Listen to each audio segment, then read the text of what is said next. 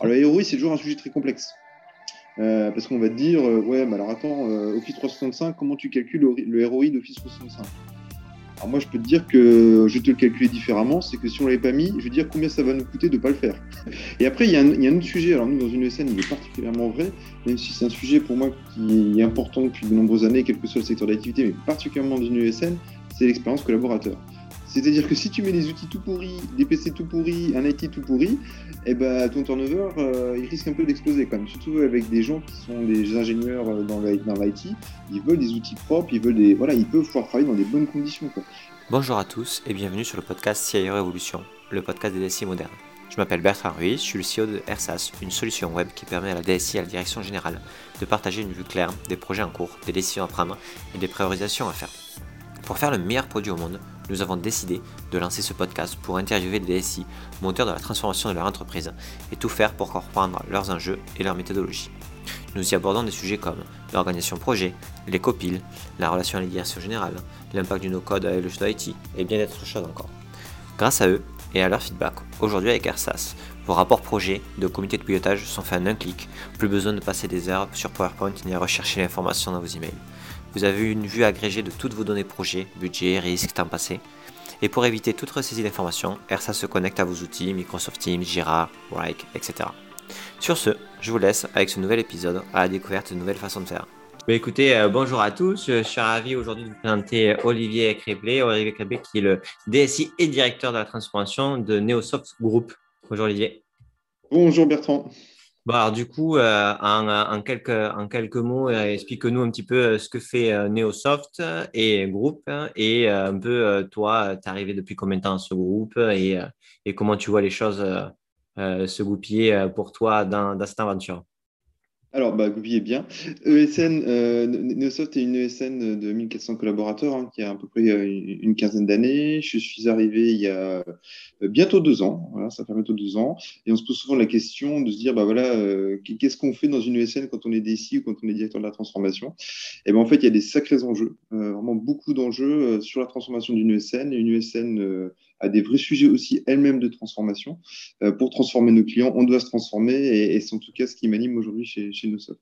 Et NoSoft, bah, après, euh, voilà, on a, on a un domaine d'activité qui est assez large. Hein. On a euh, du savoir-faire, des expertises sur différents sujets, des sujets plutôt infrastructure, des sujets plutôt développement, des sujets aussi également fonctionnels. On est présent globalement sur tout le territoire en France et pour le moment, on se concentre, on concentre nos efforts sur le marché français. Ok. Et donc, du coup, euh, la nature, euh, est-ce qu'il y a des spécificités sur Neosoft qui peuvent être intéressantes à savoir sur des produits, services euh, particuliers? Oui, alors aujourd'hui, on a, on, a plusieurs parties. On a, on a, une filiale qui est spécialisée sur, sur le retail, hein, marché niche, euh, voilà, qui, qui, présente aussi euh, sur le marché français. Une filiale sur la partie cybersécurité, où j'ai un peu un petit pied dedans parce qu'on a, on a des vrais sujets de sécurité dans le groupe. Donc, on utilise cette filiale pour nous et on, et on pousse aussi euh, les, les, usages que l'on teste dans le groupe bah, pour nos clients futurs. Et après, sur le groupe en tant que tel, sur Neosoft Service, voilà, on est en capacité d'aider euh, différents clients. Nos clients sont plutôt en général des, ETI e ou des très grosses PME. On se focalise euh, sur ce marché euh, en mettant à disposition bah, nos compétences, nos expertises sur des centres de services ou alors sur du one-shot ou sur de l'accompagnement. Ok, très clair. Et donc, du coup, toi, tu es arrivé relativement récemment dans l'entreprise. Ça fait, ça fait un an et dix mois sur ton profil LinkedIn, c'est ça? Oui. Ok, donc ça fait deux ans. Et donc, du coup, bah, raconte-nous un petit peu ces deux ans-là euh, comment, comment, comment, quand on arrive DSI d'une, d'une ESN, qu'est-ce qui se passe? C'est quoi les enjeux? Comment, comment tu structures ton équipe? Alors, déjà, la première chose qui était plutôt bien faite et ce qui est super euh, rassurant quand on arrive dans une entreprise, c'est quand il y a une stratégie qui est établie. C'est-à-dire qu'il y a un cap qui a été établi par le, par le COMEX. Alors, quand je suis arrivé, il était en train d'être finalisé. Il y avait encore quelques coups de tournevis.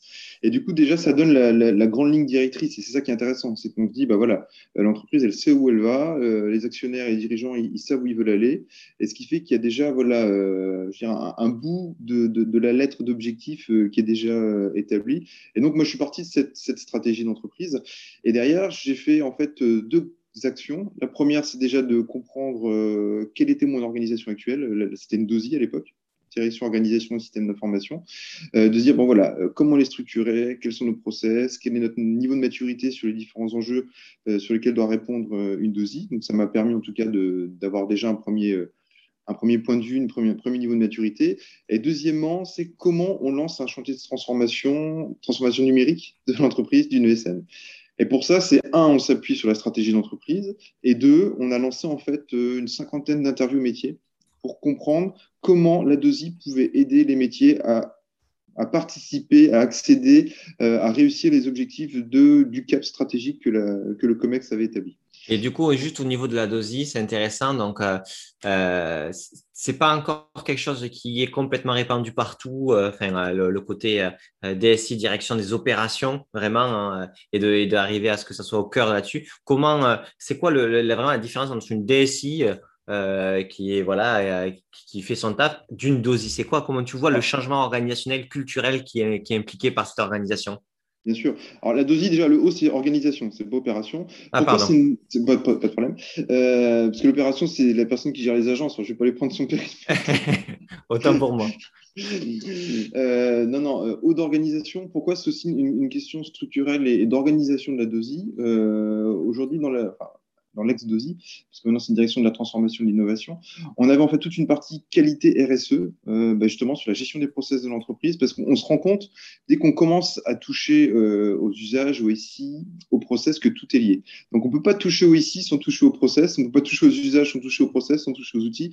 Et au final, à un moment donné, il faut un, un seul capitaine sur ces sujets et qui a la capacité, euh, j'essaie de l'avoir en tout cas, euh, de comprendre tous ces différents enjeux suivant ces différents prismes. Euh, usage, process, impact dans l'organisation et outils. Donc voilà pourquoi il y a une. Et aussi pourquoi, bah, du coup, elle est structurée avec un pôle QRSE, un pôle SSI sur la sécurité du système d'information, qui est aussi complètement transverse à ces sujets de transformation, hein, ça c'est primordial. Euh, un pôle euh, plutôt solution accompagnement transverse, donc sur la direction de projet, ce qu'on appelait dans le temps un peu le bureau méthode, et toute la partie infrastructure et une partie support. Voilà l'organisation euh, à l'époque que j'ai mis en place quand je suis arrivé, qui a évolué depuis. OK. OK. Et euh, bah, quand, cette organisation, donc, du coup, elle est, proposée, euh, la cohérence, enfin, les, les, autres entités, les autres métiers, comment, comment l'appréhendent? Est-ce qu'ils comprennent la valeur qu'elle va avoir par rapport à l'organisation actuelle? Comment tu valorises ce changement d'organisation pour les autres parties prenantes? Un, peu comme je te l'expliquais à l'instant, mais aussi en mettant rapidement en place des facilitateurs, en fait, des interlocuteurs uniques, euh, parce qu'on se rend compte souvent que, bah, c'est ce que je disais, c'est que tu vas mettre en place un nouvel outil, tu vas te rendre compte que tes, tes, usages, pardon, tes process, euh, tes, modes opératoires sont un petit peu différents, donc tu es en train de transformer tes modes opératoires, donc du coup tu vas voir la qualité. Et l'idée d'avoir un interlocuteur unique qui va gérer quelque part tous ces sujets de transformation, eh ben, ça a été euh, très apprécié des métiers. Typiquement, bah, tu mets en place, on a mis en place un nouvel ERP, bah forcément, ça a des impacts euh, sur ton organisation, sur tes process, euh, surtout en fait, sur les outils, sur la data, absolument sur tout. Et là, tu dis, bah voilà, euh, moi j'ai une équipe, ce sera votre interlocuteur unique sur tous ces sujets, et sur la sécurité aussi, j'ai oublié. et ça, c'est vraiment très, très appréciable. Alors qu'avant, tu vas avoir la DSI, tu vas avoir le, pôle qualité, tu vas avoir le pôle SSI, sécurité. Bon, voilà, quels sont les impacts, tu fais des tonnes de réunions, etc. etc. Là, tu as un interlocuteur unique.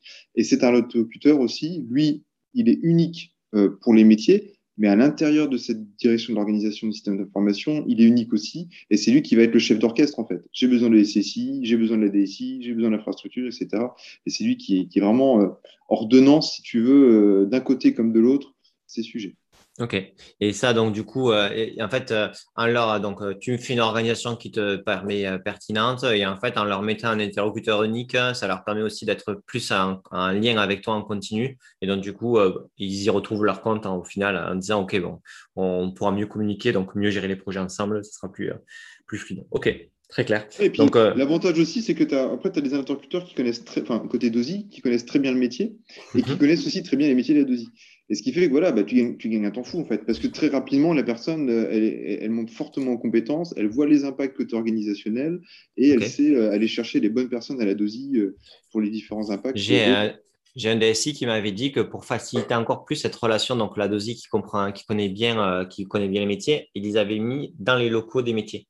C'est-à-dire que la DSI, elle avait des équipes donc DSI métiers, mais qui étaient du coup dans, avec les métiers. et pour être certain qu'ils comprennent bien, etc. Et eux, du coup, ils travaillaient en distance avec la DSI.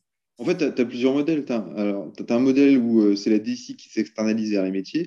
Et ce qui se fait aussi de plus en plus aujourd'hui, c'est un métier qui vient dans une entité DSI, en fait, ou DOSI, si tu veux. C'est-à-dire que tu vas créer ta DOSI, euh, je dirais, où, tu vas mettre des pôles par métier. Tu vas mettre un pôle RH, tu vas mettre un pôle ça dépend de la taille de la dosie, etc. Mais c'est ce qui se fait de plus en plus. Alors aujourd'hui, avec le, avec le Covid, on n'a pas pu vraiment. On a créé un channel Teams et on a mis tout le monde dedans et tout le monde se connaissait. C'est parfait. Moins sympa qu'en physique, mais c'est un peu ce qui s'est passé. Ok, donc euh, hyper pragmatique. Euh, donc euh, les, les, référents sont des référents IT, mais qui connaissent extrêmement bien chacun leur métier. Euh, Cela, moi, des fois, j'entends parler de, de, de, noms différents. On leur, donne un nom particulier. Donc, euh, euh IT Business Partner, euh, Business Relationship Manager, PMO IT. Tout, toi, tous ces mots, tous ces noms-là, c'est la même chose. Il y a quand même des, des, des, voilà, des spécificités un peu particulières? Comment, comment tu, en fait, le naming des postes est quand même assez hétérogène et des fois, on s'y perd un peu. Comment, voilà, c'est quoi les noms des postes que toi, tu as mis en place? Pourquoi? Comment tu as uniformisé tout ça? Alors, en fait, déjà, ça dépend aussi de la taille de ta structure. Quand tu as une DC de 150 personnes, tu vas forcément beaucoup plus spécialiser les acteurs. Mhm. Euh, nous, aujourd'hui, on n'est pas 150 à la DSI, hein. on est entre 25-30, euh, ce qui fait que, du coup, bah, tu spécialises un peu moins et les gens sont un peu plus généralistes. Et quand c'est comme ça, moi, j'aime bien avoir des, noms simples. Euh, pour moi, c'est un facilitateur, en fait. Voilà, il est là pour faciliter le lien entre les métiers et les équipes techniques. Donc pour moi, c'est un facilitateur. Parfois, il fait des missions d'AMOA, parfois, il fait des missions de chef de projet, parfois, il est juste là pour mettre de l'huile dans les rouages. Et pour moi, c'est un facilitateur. Ok, donc euh, toi, tu le, tu le brandes en interne comme le facilitateur IT. Quoi. Ouais, et puis ça, ça, ça market aussi pas mal en fait. Ça, ça montre aussi ce qu'on a envie de faire quelle est sa mission. Et, du coup, je trouve que c'est plutôt positif que de mettre un PMO, MOA, euh, je sais pas quoi. Euh, là, justement, pour, pour, travailler sur la transformation et, la communication, de dire que tu as un facilitateur, bah, déjà, c'est un axe de communication assez fort, je trouve, et, une posture assez, assez changeante. Ok, très clair. Donc, euh, oh, cette organisation, très clair. Et ensuite, donc, tu as parlé que tu avais fait 50 interviews avec les métiers la timeline de ces 50 interviews, la, la fonction, euh, pas hiérarchie, j'aime pas ce mot, mais en mode, euh, voilà, la, la, les typologies de personnes que tu as interviewées. Euh, est-ce que tu l'as fait tout seul avec, euh, avec un conseil externe, un conseil interne, le framework de, de, de, questions, de synthétisation d'informations. Enfin, 50 interviews, c'est quand même beaucoup de matière. il faut le faire de manière assez aussi structurée pour pouvoir en sortir une information intéressante. Alors, oui, tout à fait. Bah, c'est sûr qu'on s'est, on, s'est structuré pour le faire. On n'est parti on n'est pas parti la fleur au fusil, tu penses bien. Euh, en fait, ce qui était euh, la première étape, c'était de réunir les managers, en tout cas de la DOSI, et de se dire qu'est-ce qu'on veut savoir? Voilà. comment on va, on va pouvoir, en tout cas, aller chercher l'information et aussi un petit peu bousculer les métiers, parce que des fois, il faut aller faut être un peu, voilà, faut aller les chercher parce qu'ils ne se projettent pas forcément et c'est normal, ils sont dans leur quotidien. Euh, donc voilà, et comment on crée un questionnaire qui va nous permettre de challenger nous, d'être challengés et de challenger aussi leurs besoins. Donc ça, ils se sont mis d'accord, ils ont fait un questionnaire avec le fameux facilitateur en interne. Euh, ce questionnaire a été établi et après derrière, à chaque fois, il y avait ce facilitateur et différentes personnes de la DOSI, des managers, des opérationnels, des techniques, etc., pour qu'ils se mettent aussi un peu à la place des métiers, parce que souvent, euh, ils ne sont pas en interaction directe, etc. Et moi, je trouvais ça très intéressant déjà de les mettre en visibilité face au métier. Ah tiens, c'est lui que j'ai au téléphone. Ah tiens, c'est lui qui gère mes projets, etc. Et lui, de son côté, ah ouais, ils vivent ça, c'est ça leurs enjeux, etc. Et voilà. Et, du coup, ça, crée de la communication, ça crée du lien, ça crée de l'interactivité, ça, ça, crée de l'empathie aussi. Et donc ça, ça a plutôt très bien marché. Et après, en termes de niveau, moi, je voulais des managers métier, mais pas que. Des gens aussi qui sont dans l'opérationnel, parce que des fois, le manager, bah, il, est loin, alors pas si loin que ça, mais il, peut être loin en tout cas de, certaines, certains grains de sable au quotidien sur des outils où lui n'a pas forcément, euh, n'a pas forcément d'usage ou, n'utilise pas. Et du coup, c'était aussi intéressant de mixer euh, manager et plus opérationnel. Et du coup, on a eu, on a eu beaucoup, beaucoup d'éléments. Et le vrai travail après derrière, c'est de se dire, bon, bah voilà, on a une lettre au Père Noël euh, qui fait 4 km de long. Euh, comment on rattache ces sujets euh, à des thématiques très précises et comment on rattache ces thématiques et ces enjeux à la stratégie de l'entreprise? OK. Et quand, quand les, la synthèse de cette information, toutes ces informations étaient là, comment on on crée une histoire, on explique pour que tout ce savoir-là puisse être partagé à, l'ensemble des, parties prenantes et même plus largement euh, sur euh, ben, ce qu'on a compris de ces interviews, ce que ça nous dit par rapport au futur, par rapport à ce qu'on veut travailler ensemble, comment on véhicule cette, cette, histoire-là pour qu'elle puisse être comprise et, et que les gens puissent en accaparer et que ça reste pas juste quelque chose entre, entre, entre experts? Alors, la première chose, c'est de, créer ce schéma directeur et mettre du sens dans ce schéma directeur. Je t'ai parlé de stratégie tout à l'heure. Donc, on a créé notre propre stratégie en lien avec la stratégie de l'entreprise. Et c'est de se dire, voilà, on va créer des programmes qui répondent aux objectifs tactiques, objectifs stratégiques de l'entreprise. Donc là, le lien, du coup, il est facile à faire. Typiquement, euh, je sais pas, on a, on a un programme euh, qui s'appelle Accélération on se doute bien que c'est pour accélérer un peu les enjeux. Pour, tu on a trouvé des, noms un peu sympas. On a un peu travaillé sur le marketing de nos programmes pour se dire, bah voilà, comment on va aider l'entreprise à accélérer sur les usages, sur la technologie, sur la productivité, sur plein de choses. Et donc voilà. Donc déjà, c'est faire de la communication, expliquer et mettre du sens dans les différents projets et les différents programmes. Donc ça, c'est plutôt sur le, la forme et le fond du schéma directeur en tant que tel. Après, sur le média, comment on va le communiquer, c'est déjà le présenter en COMEX le valider en COMEX, parce que voilà, il y a des budgets derrière associés, donc c'est être pédagogue, le faire comprendre, etc. Et après, c'est faire le tour des popotes. Hein. C'est euh, aller voir les différentes instances, aller voir les différentes, différentes euh, directions métiers, aller dans les réunions trimestrielles, etc., des différents pôles et leur dire, bah, voilà où on va aller, etc., et pourquoi on y va. Mais par exemple, ça, ça, je comprends, mais par exemple, tu vois, quelqu'un dans la pub te dirait, ben non, c'est pas comme ça qu'il faut faire. Euh, il faut qu'on crée des histoires. Ces histoires-là, elles sont pour le marketing, une histoire marketing sur le futur, sur la façon dont on veut faire les choses. En gros, c'est, c'est, est-ce que, euh, parce que du coup, euh, j'ai une orientation stratégique, je décline avec des programmes qui sont facilement compréhensibles là-dessus, et donc du coup, mes projets doivent s'inscrire dans un programme qui s'inscrit dans une stratégie. mais par exemple, comment, comment, tu, comment tu fais en sorte que tout le monde s'accapare de, cette, de cette, cet objectif euh, par rapport à son métier? Comment, euh, comment les gens arrivent à se dire, OK, euh, moi, si on fait ce projet-là, c'est clair que ce sera super intéressant par cet objectif, par rapport à moi, ça fait. C'est dur, quoi. Ouais, non, mais c'est hyper. C'est le sens, c'est ce qu'on disait tout à l'heure.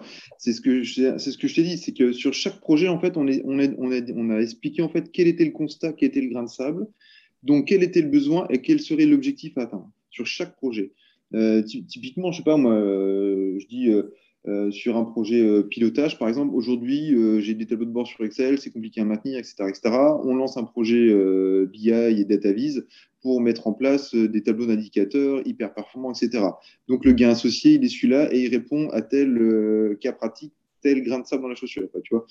Euh, donc voilà. Et on a fait tous les projets ont été identifiés par métier en disant voilà votre problématique, voilà votre caillou dans la chaussure, votre grain de sable dans les rouages, euh, comment on y répond et ce que vous allez gagner sur ce projet en fait. Donc, donc, le sens, il y est en fait. Et donc tu dis, ah ouais, ce projet-là, il va m'apporter ça. Ah ouais, ce projet-là, grâce à lui, demain, bah, j'aurai plus de problématiques, je vais pouvoir avancer, etc., etc. À chaque fois, grain de sable, objectif, résultat. Ok, très clair. Ok, super. Donc euh, là, Là, tu as décliné euh, donc de, de, ton départ, de ton arrivée à euh, j'ai, on a fait les 50 interviews, on a organisé un DOSI et maintenant euh, on a commencé à communiquer, enfin, voilà, à faire le tour pour pouvoir expliquer la stratégie, le programme, etc. Il y a combien de temps qui s'est passé? Avec le Covid et tout, c'était sympa. on, avait déjà bien travaillé, je dirais.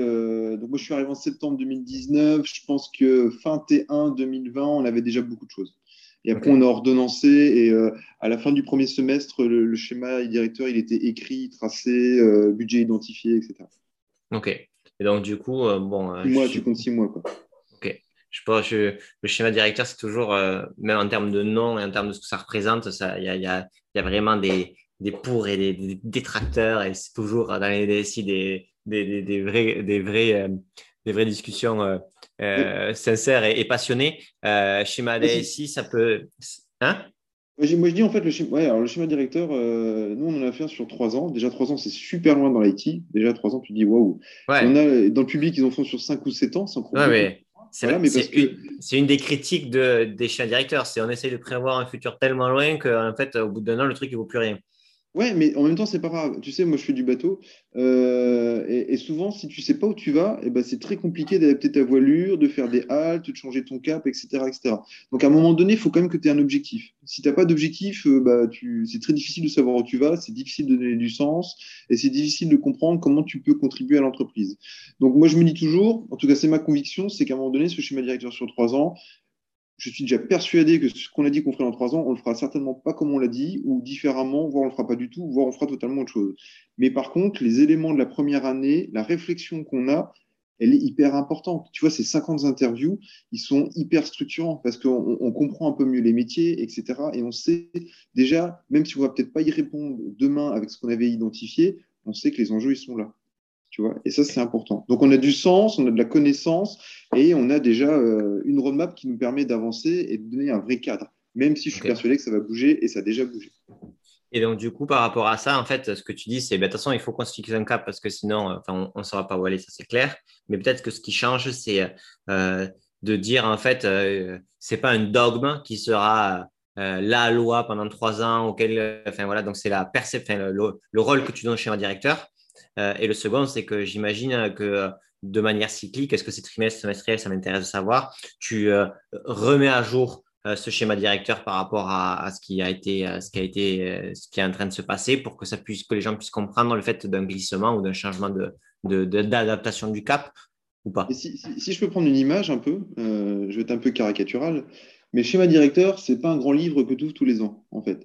Le schéma directeur, pour moi, c'est un Kanban. C'est un tableau de post-it où tu te dis ce que j'ai prévu de faire et euh, ce que je dois faire et ce que je suis en train de faire. Si je prends un exemple, en mars, il y arrivait un truc qui s'appelle le Covid. Bah, nous, en mars-avril, on avait prévu de faire plein de trucs qu'on n'a pas fait. Parce que c'est arrivé et on s'est dit, bah, on va pas se concentrer sur mettre de la BI, etc., pour faire plaisir au métier. On va se concentrer pour travailler sur le télétravail et faire en sorte que les 1400 collaborateurs de l'entreprise ils puissent travailler du jour au lendemain en télétravail. Tu vois? Donc, du coup, à un moment donné, bah, tu agis avec l'actualité, tu agis avec les moyens.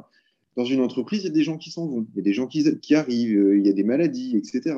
Pareil, il y a des gens qui ont des compétences que tu perds un instant T parce qu'ils partent en vacances, parce que, je sais pas, ils, se cassent un bras. Ah, pareil, tu agis aussi différemment, tu ajustes, etc. Donc, ce Kanban, c'est quelque chose de hyper agile en fait. Et il faut être agile dans, l'entreprise. Si de nouveau, je sais pas, j'ai n'importe quoi en novembre, euh, là qui arrive, on se dit, euh, je sais pas, on fait un énorme projet euh, d'hybridation cloud qui va nous prendre trois mois de boulot et qu'on se rend compte que dès fin septembre, on est tous confinés, qu'il faut qu'on revoie nos modèles, revoir, revoir nos budgets parce que forcément, la crise a quand même un impact euh, économique. Et ben, on va pas dire non, non, c'était inscrit dans le schéma directeur, on va le faire. On évolue. C'est vraiment cette vision, je dirais, c'est même au quotidien que tu le pilotes. C'est au quotidien que tu pilotes. Nous, on fait des réunions de priorisation de projet très régulièrement sur, euh, bon, on lance, on lance pas, on y va, on n'y va pas, etc. Et c'est pas des choses qu'on fait tous les six mois, quoi. C'est des choses qu'on fait très régulièrement.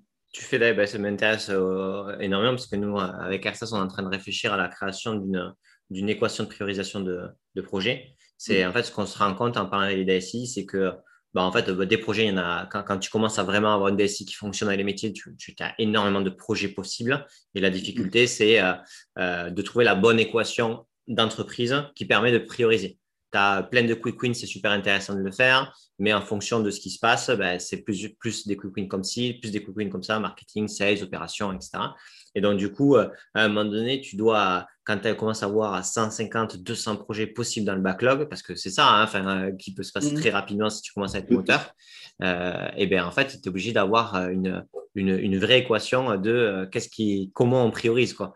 Et, euh, et toi, tu t'y prends comment, comment Comment tu mets les choses à plat? Est-ce que ça reste encore aujourd'hui euh, relativement artisanal dans le sens où bah, vous prenez la liste et vous regardez? Est-ce que c'est parce que vous priorisez souvent par rapport à une typologie de produits, de, de projets, par exemple tous les projets marketing, parce qu'on a un vrai gros effort en marketing à faire en ce moment? Voilà, comment vous y prenez?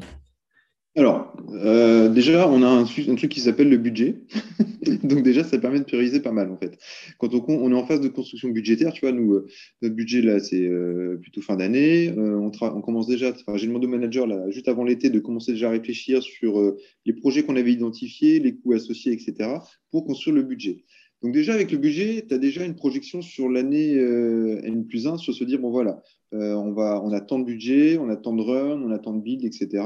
Comment on se projette? Déjà là, forcément, tu as une priorisation qui va se faire. Hein, parce que si on vient avec un projet, je sais pas moi, à 300 000 euros sur un petit projet à 10 000 euros, etc., en fonction du budget, en fonction des hommes, en fonction de la masse salariale, enfin, tu connais ces sujets, euh, il y a déjà une priorisation qui se fait. Donc ça, c'est le premier sujet. Deuxième sujet, c'est la bande passante déjà, euh, quelle bande passante tu as pour faire du build? Est-ce que tu es accaparé par le run? Est-ce qu'il faut embaucher? Donc, on revient encore sur des sujets de masse salariale. Donc là, c'est une deuxième façon de prioriser. Troisième façon de prioriser, prioriser aussi, c'est le ROI. Qu'est-ce que ça apporte à l'entreprise VS le temps que tu vas y passer et le coût que tu vas y associer? Alors, le ROI, c'est toujours un sujet très complexe. Euh, parce qu'on va te dire, euh, ouais, mais alors attends, Office 365, comment tu calcules le ROI d'Office 365 alors moi, je peux te dire que je vais te le calculer différemment. C'est que si on ne l'avait pas mis, je vais dire combien ça va nous coûter de ne pas le faire. Alors, mais alors ça, mais alors ça, mais alors ça, alors ça, je ne laisserai pas passer. Je, je me bats pour ça. Euh, je suis entièrement d'accord avec toi. Mais aujourd'hui, la majorité des projets qui passent à, gros budget sont des projets où le ROI est clairement euh, financier directement. Quand je dis directement, c'est euh, une économie. On, si on paye 200 000 balles par an, si on fait ce projet-là, ça sera plus que 70 parce qu'on fait des économies. Ça, ça, passe. Ou alors, ce qui va passer en général, c'est si on met tant, d'argent sur ce, nouveau, sur ce nouvelle façon d'acquisition de clients, eh bien, on va gagner de temps. Ça, OK. Mais tous les ROI de risque de si on le fait pas, c'est toujours, toujours, toujours sujet à énormément de discussions modulo, les grands noms ou autres, qui fait qu'au final, c'est du lobbying et que c'est pas rationnel. Que je crée un, budget SSI Comment tu veux que je valorise, sinon, autrement que comme je te l'ai dit, qu'on euh, on va mettre du firewall, qu'on va sensibiliser les collaborateurs sur le phishing, etc. Si on t'a pas, déjà, moi je suis convaincu, mais si tu n'es pas en capacité de convaincre que si on ne le fait pas, on a un risque, c'est notre rôle aussi de, je dirais, bah, de, évangéliser la direction générale sur euh, la gestion du risque et vraiment comment on finance aussi des choses en fonction du risque. Euh, c'est sûr que je ne vais pas euh, aller chercher un financement pour se protéger d'une attaque terroriste dans nos locaux parce que là, le risque il est quasiment inexistant. Mais on a une vraie gestion du risque en fait. Tu on ISO 27001, 9001, donc la gestion du risque, on sait que voilà, notre perte de données, ce genre de choses, c'est des choses qui sont très risquées. Euh, donc, du coup, on met des moyens associés pour se protéger. Donc, euh, voilà, c'est aussi une façon de répondre. Par contre, je, c'est pas parce que j'ai dit qu'il fallait que le ROI est super important, en fait. Euh, comment tu calcules le. Après, c'est toujours, c'est toujours complexe. C'est sur des actions marketing, sur un CRM, etc. La, valorisation des ROI n'est pas toujours très simple.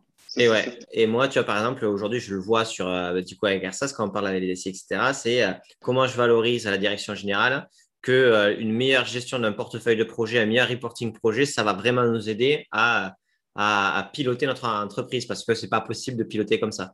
Et, et c'est compliqué. Et en fait, ce que je vois, c'est que souvent, c'est euh, il y, a deux, indicateurs. Il y a le premier, c'est euh, en fait, on s'aperçoit qu'il y a des projets qui nous ont coûté un bras. Et en fait, si on avait eu une vision macro, on aurait pu vraiment arrêter les dépenses pour rien parce que ça, c'est juste un mauvais pilotage au niveau macro.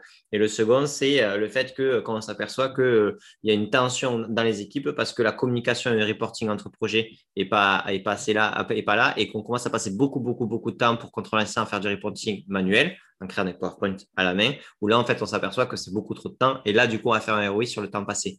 Mais c'est compliqué aujourd'hui, un CRM. tu valorises un CRM, les gens disent bah, en fait, le CRM, ça coûte quoi? Ça coûte pour nous 150 000 balles. Ok, on va mettre ça, mais ils n'auront pas l'associé à un ROI. Oui, mais c'est la valeur de ta base client, c'est la valeur de ta gestion fine de tes opportunités, ça, te permet de calculer aussi ton prévisionnel. Il y a des choses comme ça que tu peux valoriser. Après, sur ta gestion de projet, il y a beaucoup de sujets en fait sur la gestion de projet. La gestion de projet, c'est oui, c'est pas épuiser les équipes à faire euh, avec trois bouts de ficelle de la gestion de projet, c'est capitaliser aussi sur des projets existants. Bah, tiens, j'ai un projet client qui ressemblait il y a deux mois, combien de temps j'y ai passé, etc. Et du coup, tu capitalises. Donc, ça aussi, tu du temps gagné. Et après, sur la, la gestion en tant que telle euh, d'un projet, euh, si tu as un outil, ça te permet quand même d'être un peu plus dans l'anticipation, de voir arriver les jalons qui glissent, etc. Et donc forcément de prévenir, de facturer, de, gérer un peu plus finement. Donc tu as quand même beaucoup d'arguments. Après, j'entends, c'est pas forcément toujours très quantifiable, euh, mais euh, il y, a quand même pas mal d'arguments sur lesquels tu peux avancer. Après, sur, des projets de développement, etc., moi j'avais utilisé un outil qui avait été fait par, je sais plus, une collectivité territoriale pour gérer les Comment? Mareva. Oui, exact, c'est ça. La méthode Mareva. Ben, C'est l'unique méthode que j'ai trouvée dans tous les cas en France qui a essayé de scorer un projet sur ses externalités internes et externes en dehors du pur financier. Et ben, c'est un truc que j'utilise pas mal en fait. Alors parfois, euh, c'est pas un, bon sponsor pour moi parce que voilà. mais en tout cas, non, mais ça permet sérieusement surtout aussi de projeter parce que on parle souvent du build, mais le run, aujourd'hui, avec les solutions, solutions de SaaS, d'externalisation, etc., des fois, ça te coûte au bout de trois ans à cinq fois ton, build. Donc, du coup, ça te permet aussi d'identifier ces sujets, d'identifier la charge de travail que tu vas avoir sur tes équipes, etc. Et ça te permet de défendre un peu mieux ton, budget et ça te permet aussi de dire, non, euh, là, c'est déconnant. Donc, euh, déjà, en termes de ta décision, euh, moi, je trouve que cette méthode, elle est super intéressante. Ok, non mais ouais, mais nous c'est quand je te parle de l'équation, ce que je vois c'est que en fait les gens, il faut qu'ils arrivent à faire leur propre scoring comme ça. C'est-à-dire euh, une euh, et en disant ben voilà, on a cet indicateur il vaut tant, celui-là vaut tant, on va mettre des notes sur chacun, ça crée un point et après tu as une as un hexagone d'indicateurs qui te permettent, en plus de la note, de voir la typologie du projet. Et donc, du coup, d'avoir. Parce qu'en fait, quand tu as plein de projets, tu euh, as du mal à, rendre visuel l'importance des choses. C'est ça qui est difficile. Hein c'est, tout à fait. Bah, on est en plein dans ce sujet, tout à fait. Et après, il y, a un, il y, a un, autre sujet. Alors, nous, dans une ESN, il est particulièrement vrai, même si c'est un sujet pour moi qui est important depuis de nombreuses années, quel que soit le secteur d'activité, mais particulièrement dans une ESN, c'est l'expérience collaborateur. C'est-à-dire que si tu mets des outils tout pourris, des PC tout pourris, un IT tout pourri, eh ben, ton turnover, euh, il risque un peu d'exploser quand même. Surtout avec des gens qui sont des ingénieurs euh, dans l'IT, ils veulent des outils propres, ils veulent des, voilà, ils peuvent pouvoir travailler dans des bonnes conditions. Quoi. Alors, alors ça, c'est mesurable le turnover. Hein. Euh, si tu commences à mettre des bons outils, euh, à faire du, du, RSE, etc., du, du, QVT via aussi les outils, bah forcément, là, tu peux le mesurer. Ouais, mais ça, c'est super intéressant parce que euh, quand, tu, quand tu réponds à des appels d'offres aujourd'hui, tu réponds à des appels d'offres qui sont une liste de fonctionnalités Excel, souvent assez infinie, et où l'expérience utilisateur, c'est une ligne. Alors que le taux d'adoption de ta, de ta solution, c'est euh, euh, euh, OK, est-ce que ça répond à mon scope de fonctionnalité et est-ce que je prends plaisir à travailler dessus? Et en fait, à la fin, aujourd'hui, moi, ce que je vois, c'est que les, ce qui gagne, c'est la somme des fonctionnalités du scope. Donc, en gros, c'est celui qui fait le plus. Et alors qu'aujourd'hui, nous, dans, dans, les startups, on va être plutôt à dire, OK, on va prendre plusieurs outils qui ont une expérience utilisateur dingue par rapport à ce scope de fonctionnalité et on va voir s'ils sont bien interconnectés. Et donc, du coup, tu te permets d'avoir euh, des expériences. En fait, il faut maximiser l'expérience utilisateur par, euh, par, typologie et par scope, alors que de dire, ben, en fait, lui, ça fait super bien pour eux, mais pour les autres, ça ne la fait pas très bien, ça ne va pas être beau, mais ce n'est pas grave. Et en fait, non, que dès que c'est ça, c'est fini, ils ne vont plus du tout l'utiliser, ton, ton adoption. Et comme en fait, tu ne mesures pas l'adoption de tes, euh, de tes solutions en continu à la fin de tes projets, en fait, tu peux très compliqué de, changer un processus de appel d'offres en disant, ben, en fait, regardez, quand on a mesuré, on, a, fait, on a répondu à ces appels d'offres de la manière que vous voulez, c'est-à-dire avec toutes les fonctionnalités et le seul outil qui fait, mais en fait, la taux d'adoption est faible. Donc, en fait, il faut changer notre façon de faire les appels d'offres. Et ça, c'est compliqué à faire passer aussi. Ouais, mais c'est pas dans la culture en fait. C'est comme l'accompagnement au changement en fait. C'est que souvent, c'est un budget, tu, tu mets une ligne dans ton cahier des charges et puis à la fin, tu es obligé de gratter, donc tu enlèves l'accompagnement au changement. Et ça, c'est la plus grosse des conneries en fait. Parce que, non, mais euh, ok, tu as l'outil, mais si personne ne sait l'utiliser, ça n'a aucun intérêt, quoi, tu vois. Donc, euh, c'est un problème de budget souvent. Mais nous, nous on a fait, on a, enfin, moi, j'ai quelques expériences comme ça où à un moment donné, tu racles les fonds de tiroir parce que euh, tu dois répondre à un budget et c'est normal. Hein. Enfin, c'est pas open bar dans une entreprise.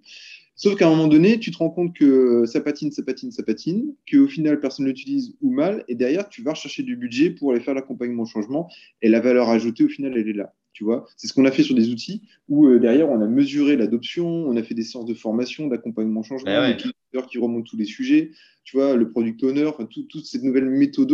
Euh, mais à un moment donné, si tu veux que ça marche, et là, si tu veux vraiment un vrai En fait, euh, il faut faire cette partie en tout cas. le ticket, c'est ça. Le ticket, le ticket, il n'est pas, il est pas juste. Euh, en fait, c'est ça le problème. C'est quand ah oui, est-ce que vous faites de la formation? Ben, en fait, euh, la formation, ça veut tout dire et rien dire. C'est ok. Est-ce qu'on a besoin de les former sur la, sur, c'est un, logiciel métier. Donc, est-ce qu'on a besoin de, de, faire monter les compétences déjà en mode métier? Parce que je te donne un exemple. Moi, sur des, sur des, sur des prospects ou clients, ben, euh, ils n'ont pas tous la même maturité sur la gestion de projet ou portefeuille de projet et à l'intérieur des équipes là-dessus. Donc, en gros, c'est pas les former à ton outil. Déjà, tu les formes sur ce que ça, sur que ça va les aider en termes de personnel par rapport à... Et après, il y a, OK, l'outil, comment il fait, comment tu peux être productif ou autre. Et ça, c'est, ça, c'est intéressant à, à voir. C'est qu'aujourd'hui, euh, tout le monde n'est pas au même niveau dans les entreprises. C'est une ligne vite fait écrite où en gros c'est plutôt, euh, c'est plutôt vu comme un, une espèce de tutoriel de l'outil qu'une formation métier. Et moi je pense qu'aujourd'hui euh, les SaaS, euh, les SaaS doivent fournir en fait un professional services non pas sur l'outil mais sur la, sur la, montée en compétence des, des personnes sur leur propre métier. Et c'est juste que nous on a une technologie qui permet de le faire beaucoup plus facilement. Ouais, mais tu, tu le vois, si, je peux te raconter, un petit truc. Euh, nous, on avait mis Teams en, en, labs, en, en bêta, euh, bien avant le Covid, etc. Donc, euh, sur le périmètre euh, IT, on était déjà dessus, etc. Donc, le jour où le Covid est arrivé, on a juste eu à, à, basculer. Voilà, donc ça, c'était facile. Sauf que derrière, accompagné au, accompagné au changement de cet usage, on a pensé, enfin, on s'est persuadé qu'on l'avait bien fait. Et tu te rends compte au final que. Euh, puis les gens aussi souvent disent Ouais, c'est Teams, c'est facile, je vais y arriver, j'ai pas besoin de formation. Et en fait, tu te rends compte au final que les gens, ils savent pas gérer leurs notifications, qu'ils savent pas gérer vraiment les outils qu'il y a dans Teams, etc. etc. et que là, le ROI, euh, OK, euh, ça permet de travailler à distance, etc. Mais que le ROI, en fait, maintenant, il faut chercher à le maximiser. Et là, c'est ça, cette deuxième, cette deuxième phase, c'est comment tu maximises le ROI en accompagnement au changement, en accompagnant, en disant, bah voilà, aujourd'hui, on fait des retours, on fait des questionnaires, etc. Donc c'est déjà pas mal. On se rend compte que les gens ils se plaignent parce qu'ils sont surnotifiés, etc. Mais est-ce qu'ils savent super intéressant. leur notification? Bah non, ils savent pas. Pour moi, ça c'est le step d'après. C'est le step de productivité. Et on en parlait avec Emmanuel, une DSI euh, qui, euh, qui, est la DSI du siège à Danone. Elle a créé une équipe de coach digital.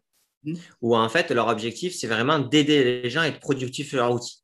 Et euh, c'est des gens, euh, ils viennent, ils expliquent en session, en one-to-one. et en fait, il faut monter les gens en compétence sur vraiment la productivité de l'outil. Pas juste, c'est bon, je sais faire. C'est, j'ai bien compris les détails, etc. Et ça, je trouve ça super intéressant parce que, en fait, tu paries quand même sur, sur les gens que tu as chez toi, c'est-à-dire euh, il faut qu'ils puissent bien travailler, etc. Et tu sais que ça coûte de monter en productivité, qu'on n'a pas tous, euh, on n'est pas tous productifs sur tous les outils, qu'en plus il y a plein de petites méthodes qui font gagner un temps de dingue. Et on se souvient tous de quelqu'un qui nous a montré un raccourci de clavier sur, euh, sur le ciel où tu es là, waouh, mais ça va faire gagner au taquet de temps. J'ai un, un, exemple, petite anecdote rapide. C'était la semaine dernière où j'ai demandé à une collaboratrice là, sur un autre métier de, de nous faire une réunion et dans Outlook, tu sais, réunion toute simple. Quoi. Et elle me fait Ouais, mais alors t'es dispo quand? Je suis bah, regarde, etc., euh, etc. Et quand j'ai vu comment elle faisait pour avoir les réunions en ouvrant 42 agendas, alors qu'en fait, en un clic, elle a l'assistant de planification, tu fais Mais ouais, on est passé à côté d'un truc, quoi. Tu vois, il faut qu'on explique aux gens, il faut, faut, leur donner des astuces. Parce que c'est notre responsabilité, tu vois. Eh bien, moi, je trouve euh, ce qu'a fait Emmanuel, le coach, c'est super. Ils font euh, des petites vidéos use case sur chacun des outils. Après, il y a des gens qui viennent leur poser des questions, du coup, ils voient que là-dessus. Après, ils font des sessions en one-to-one. Puis les gens disent Ah putain, elle m'a aidé. Donc, en fait, ça se diffuse, ça se diffuse. parce qu'en fait, les gens en parlent énormément, tu vois. Et ça, c'est trop bien. Et, c'est un, un, de nos projets dans le schéma directeur. Ça se lance là, début S2 chez nous. Et ça, je pense, c'est vraiment clé parce que, euh, parce que en fait, tu, mets, tu mets de plus en plus d'outils qui sont hyper puissants simple, c'est vrai, focus, mais en même temps, euh, ben, ben, c'est un continu qu'il faut que les gens. Parce qu'en fait, tu ne peux pas la faire une formation de trois jours au début en disant ah, c'est bon, tu as tout compris, c'est les mecs qui vont l'utiliser, et puis, vont pas bien faire. Avec les outils SaaS, euh, la vraie problématique, c'est que ça évolue tous les mois. Donc, un outil euh, que tu as présenté il y a un an et demi, deux ans, regarde Office 365. Bah maintenant, il y a plein de nouvelles fonctionnalités, il y a plein de choses que tu fais aussi différemment, etc. Donc, ce que tu as expliqué à un instant T, ce n'est plus vrai un, an plus tard. C'est comme sur AirSAS, tous les jours, il y a des nouveaux trucs. Ah ouais. non, mais c'est clair. Et en plus de ça, en fonction de chaque outil, euh, tu n'as pas la même culture pour faire pousser. Euh, enfin, les, les, SaaS n'ont pas la même culture sur euh, la pédagogie euh, de les itérations produits. Il y, a des, il, y a des, boîtes qui font ça super bien, où à chaque petit truc, il y a un petit cadeau qui fait, les gens vont voir la vidéo, ça t'accompagne, c'est même personnalisé par rapport au type d'utilisateur que tu es toi. Euh, et, et, donc là, bah, du coup, ça t'aide énormément. Et moi, ça, je pense, tu vois, c'est un des trucs aussi, je vais en parler des appels d'offres, euh, de la façon de faire, c'est la question, c'est c'est pas juste est-ce que vous avez une fac, tu vois? C'est comme quand on te demande est-ce que vous avez une API Bah oui, j'ai une API. Mais après, est-ce qu'elle est bien? Est-ce qu'elle est complète? Est-ce que tu peux vraiment taper dedans? Est-ce qu'il y a une finesse? C'est ça qui est important.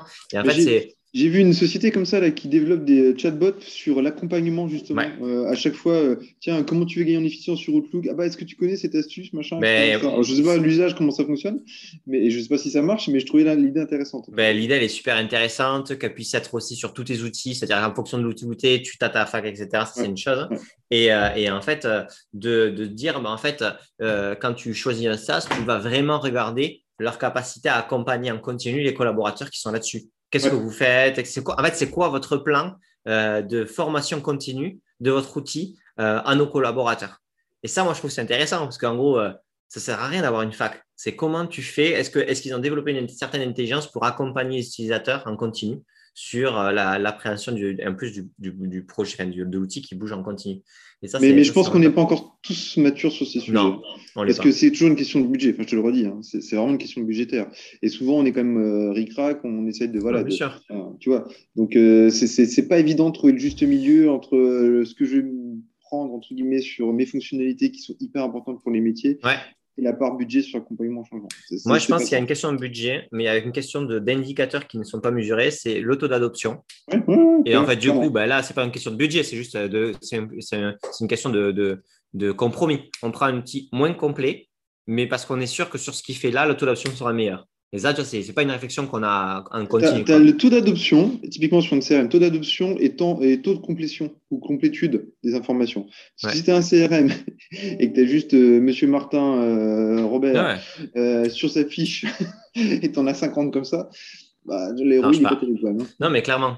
Et ça, c'est super, c'est clair. Et après, il y a le fait aussi de, moi, ce que je, je vois aussi une, une difficulté à euh, monter en puissance les équipes IT métiers ensemble à euh, benchmarker les solutions. C'est-à-dire que euh, même si c'est vrai qu'il y a encore du. Voilà, les métiers et les DSI commencent à faire à benchmarker ensemble, etc., il y a une espèce de très vite, c'est deux, trois solutions maximum.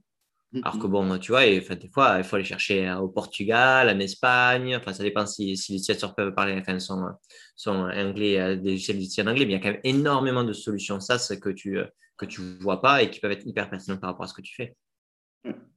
Et, euh, la difficulté d'avoir l'overview de toutes les bonnes solutions sur le marché mondial.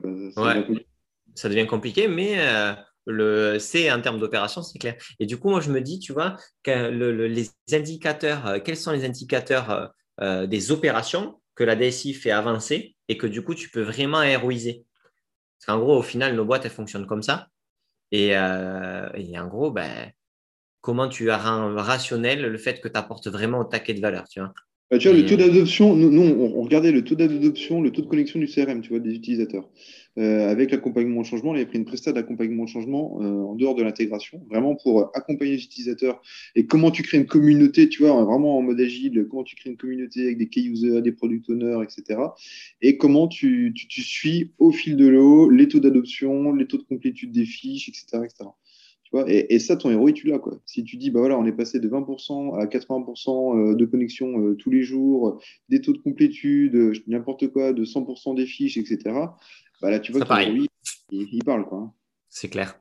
Et, et euh, non, mais super. Et toi, euh, dans, dans, du coup, dans ton schéma directeur, qui est un schéma directeur IT, est-ce que tu, euh, tu intègres vraiment le schéma directeur, on va dire, de transformation, on va dire, managériale, quoi? Parce que, OK, on, on update les outils ou autre, mais en fait, on est à un niveau de maturité X sur tel périmètre et on veut arriver à, un niveau de maturité Z il sur pas que Il n'est pas que IT, le schéma directeur, parce qu'il y a la partie process, etc. Euh, donc, il y, a des, vrais sujets de transformation euh, sur notre système de management intégré, sur euh, du lean management, etc.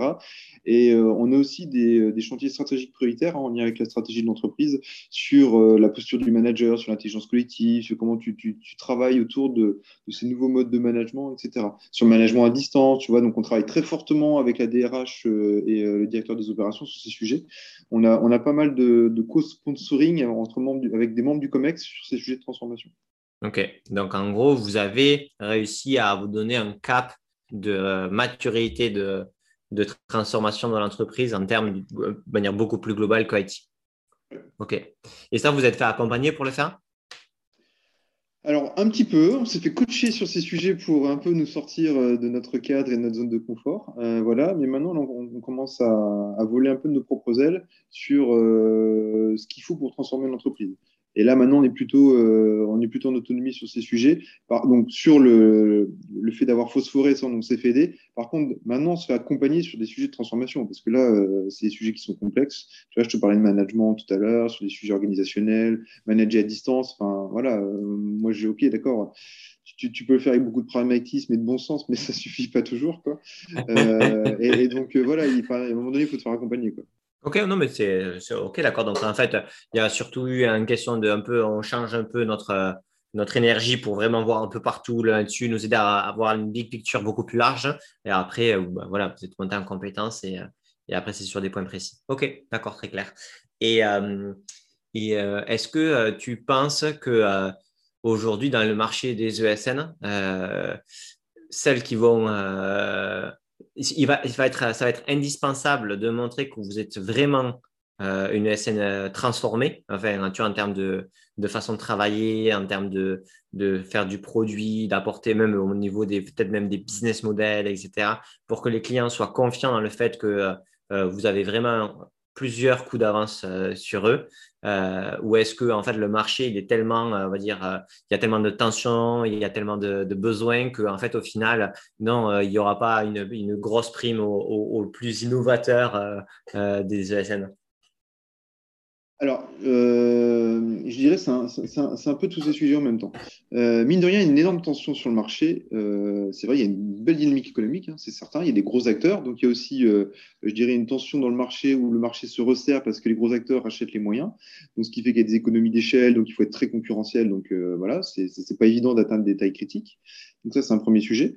Deuxième sujet, tu parlais de tension, mais de tension aussi sur le marché du travail. Comment tu attires des, candidats? Comment tu attires en tout cas euh, des gens et pas que par le salaire, etc. Donc, euh, je pense que nos enjeux de transformation, ils sont, un, sur notre ADN à nous. Nous, on est euh, RSE depuis quasiment dix ans. On, voilà, on a de, l'ADN qui, est porté sur des valeurs, sur la bienveillance, l'humanisme, tu vois, sur le, je disais tout à l'heure, hein, sur la QVT, sur le, sens qu'on met et les messages qu'on porte. Voilà, donc ça, on est ancré là-dessus et on, continue à se développer sur ces sujets. Je te parlais de, de chantier sur le management, mais voilà, sur l'intelligence collective, etc. C'est des choses sur lesquelles il faut qu'on évolue, même si on est déjà, on est déjà bien avancé sur ces sujets, mais on doit continuer à, innover aussi sur ça. On doit aussi innover sur le, la techno, parce que c'est quand même de notre métier. On va pas continuer à faire de l'S400 ou, du COBOL, euh, tu vois, voilà, ou faire du TO7. Euh, C'est-à-dire que globalement, il faut aussi qu'on arrive à, à innover tant en interne qu'en externe. Euh, et ça, c'est important. Et nos clients, ils nous attendent là-dessus. Nous, on se doit d'apporter de nouvelles solutions parce que euh, on, on, doit être en capacité de leur proposer euh, bah, que la transformation numérique, au final, c'est au quotidien, euh, que ce qu'on met en place aujourd'hui, dans deux, trois ans, il faudra certainement réfléchir à des évolutions parce que le marché aura changé, les technos auront évolué, etc. Et ça, on se doit absolument d'innover. Donc, je pense qu'il faut il faut continuer à avancer, il faut montrer nos expertises, il faut aller sur des sujets euh, peut-être de plus en plus euh, touchy, parce que mine de rien, tu te rends compte que l'IT s'est énormément professionnalisé sur des sujets très très très précis, et là où tu as besoin forcément d'expertise, et souvent d'ailleurs, les DSI n'ont pas d'experts, elles ont souvent des généralistes, etc. Et c'est là où nous, on est en capacité d'apporter euh, bah, nos compétences, nos savoir-faire, des solutions aussi d'accompagnement. Et je suis assez convaincu de se dire à un moment donné, euh, voilà, il faut qu'on soit en capacité d'être en même temps en amont euh, et en aval des sujets. C'est-à-dire, voilà, tu as une problématique, on t'écoute, on audite, on conseille, on est en capacité de produire et de délivrer des solutions, quel que soit le sujet, et en se spécialisant, euh, je dirais, sur des marchés particuliers, des secteurs d'activité, parce que la valeur ajoutée, elle est là. C'est connais bien toi, enfin, il faut bien connaître son client et créer des équipes associées qui connaîtront vraiment très très bien les problématiques du client pour bah, cerner un peu comme on le fait dans la DSI. Tu vois enfin, on, est, on est plutôt cohérent en fait dans notre façon de faire. C'est que ce qu'on fait dans une DSI pour nos métiers, bah, quelque part, c'est ce qu'on va faire aussi pour nos clients. Ok, bon, très clair. Bon, mais super, c'était super intéressant. Est-ce que tu as des choses que tu voudrais nous partager sur une thématique qu'on n'aurait pas encore abordée? Les 5 minutes qui nous restent euh...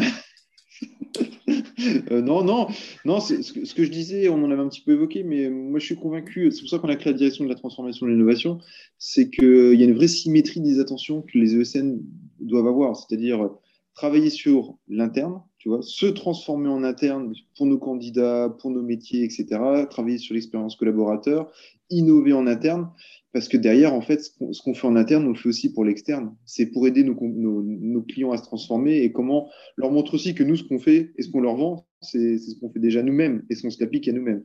Et ça, je suis assez convaincu de ça.